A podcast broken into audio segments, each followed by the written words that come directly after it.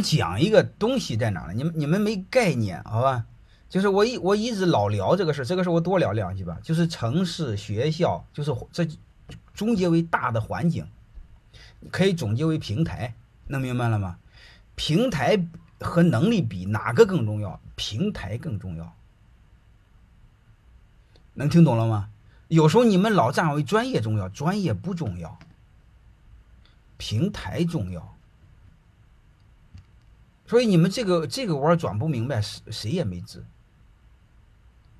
啊，你比如给你举一个案例，前前一段时间我谈过黄峥，就是拼多多那个黄峥。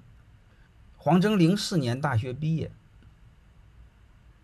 大学毕业之后呢，他就面临选择，去微软还是去谷歌。谷歌是小公司，刚成立不久。然后段文平就告诉他去谷歌，因为谷歌的成长性好。他涨你也涨，你涨得快，哎，但段段段平又告诉他一句话：你一切记一定要待三年。所以刚才一个大学生毕业怎么办？就这一句话：进入一个成长型企业多待几年。然后黄峥真听了他的，结果黄峥去没半年，谷歌上市，然后他一夜之间有了几百万美金的股票，完成了他的第一桶金。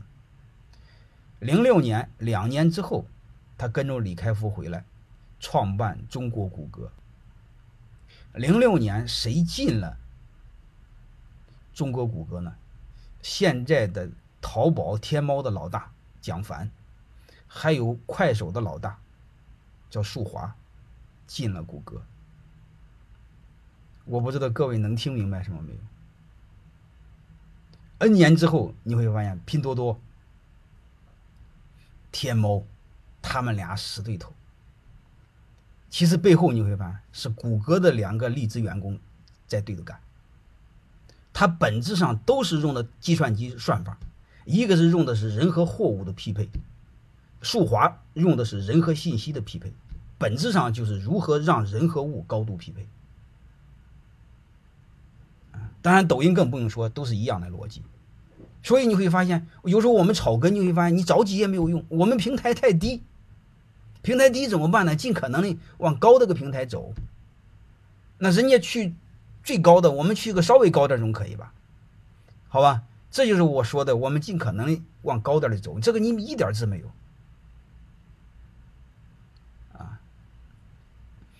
所以，包括我们怎么做职业规划、前途迷茫，都一个道理。你比如职业规划和前途迷茫背后一个道理，什么一个道理呢？骑马找马。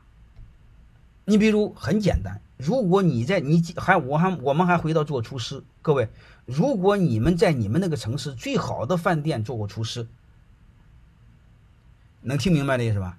然后你到个二流的饭店再当厨师，你的工资马上翻一倍，这就叫骑马找马。所以你会发现背后它非常简单，怎么会迷茫呢？然后是你会发现。如果你有大的五星级的饭店做个厨师，去四星级饭店收入不但翻一倍，然后你借着这个光环稍微努力，很容易可以当个厨师长。如果你在四星级饭店当了厨师长，又可以很容易到五星级饭店再当厨师长。这个思路非常清晰，各位职业规划包括前景迷，包括未来迷茫，你会发现就非常清晰。如果再给你总结，就两句话：大公司是用来镀金的。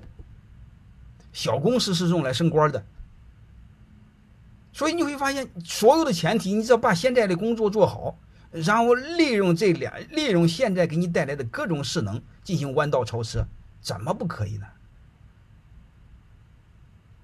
我当时就是在一家外企做人事经理，然后利用这个身份去了三大华特做他的人事经理，然后没两天做了三大华特经理学院的副院长。然后没两年，这个学校他不要了，给我了，我把它改名为泰山管理学院。还有什么呢？我就这么做过来的，我就这么骑马找马呀，好吧？我的观点，只要把眼前做好，就有机会，没什么可说的。啊，你只要把眼前做好，你比如我还还还说做厨师，如果做厨师，厨师这个行业它是通的。厨师这个行业每年会有评审的，如果你做个熊饭，你做的饭每做某道菜每年都得第一，兄弟们，这个行业你一定是老大，我就不信没有未来。我怕的就是什么？你连这个熊菜都做不好，你还叽歪什么？这还叽歪什么？各位，你说是？各位没是这回事吧？就如此简单。我的自信怎么来的？你们老说我的眼神犀利，我怎么来的？我就一个目标，我不管做什么，我先做到山东省第一，就这么简单。啊，中国第一我可能本事不够，那么山东省第一我还是够的。嗯，然后做了山东省第一怎么办？就中国慢慢做第一，中国做了第一怎么办？啊，跑数据再说。最起码在泰山管理学院，在这个民营这个咨询培训领域肯定是第一，这个不用说的。如果你们外省同学不知道，你山东同学基本知道，山东的老板百分之八十知道，这没什么可商量的。我的自信怎么来的？那肯定是干出来的。各位，自信来自于你过去的成绩，你过去没有成绩，根本没有自信。好吧，我们不管是大学毕业，还有不管你是你那三十岁、四十岁，本质上就一个事儿，把现在的工作做好。你现在的工作只要做好，你在你这个行业它是通的。自古一句话叫“隔行不隔山”，啊，所以你那个行业你是通的，行业你是通的，你在行业是有影响力的。你在你的行业有影响力，你可以横向平移，你什么都不用怕。然后刚才我说过，如果你从大一个到小的单位，你马上可以升一级。优秀的厨师当上优秀的经理，如果当了优秀的经理，再从从从一个小店单位到大单位评级过去，各位就这么简单呀？你说还有什么？是那回事吧？简单的要命。